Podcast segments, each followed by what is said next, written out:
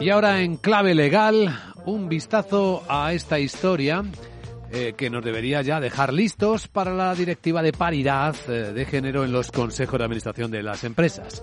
Vamos a verlo con nuestro abogado Arcadio García Montoro. Buenos días, abogado. Buenos días, Vicente. ¿De qué hablamos? Pues del Consejo de Administración, que solo está compuesto de forma paritaria entre hombres y mujeres en poco más que el 30% de los casos en las grandes empresas. Finalmente, tenemos una directiva europea que puede cambiar las cifras. Hay que recordar que el camino no ha sido corto.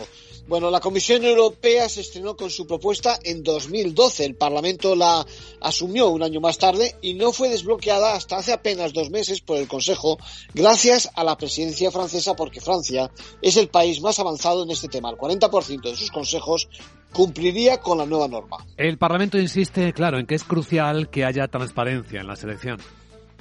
Sin duda. Bueno, desde el respeto de forma rigurosa de los principios de mérito y capacidad, que son esos que han, los que tienen que regir el acceso a dichos puestos, ¿no? De todas formas, la evolución en los últimos ocho años ha sido significativa. Fíjate, en el sector bancario, por ejemplo, ha ascendido la presencia de mujeres un 12%, y la previsión es que en los casos donde la justicia declare que no se siguen las normas de paridad, se multe de manera ejemplar a las compañías por no respetar la próxima directiva. En conclusión.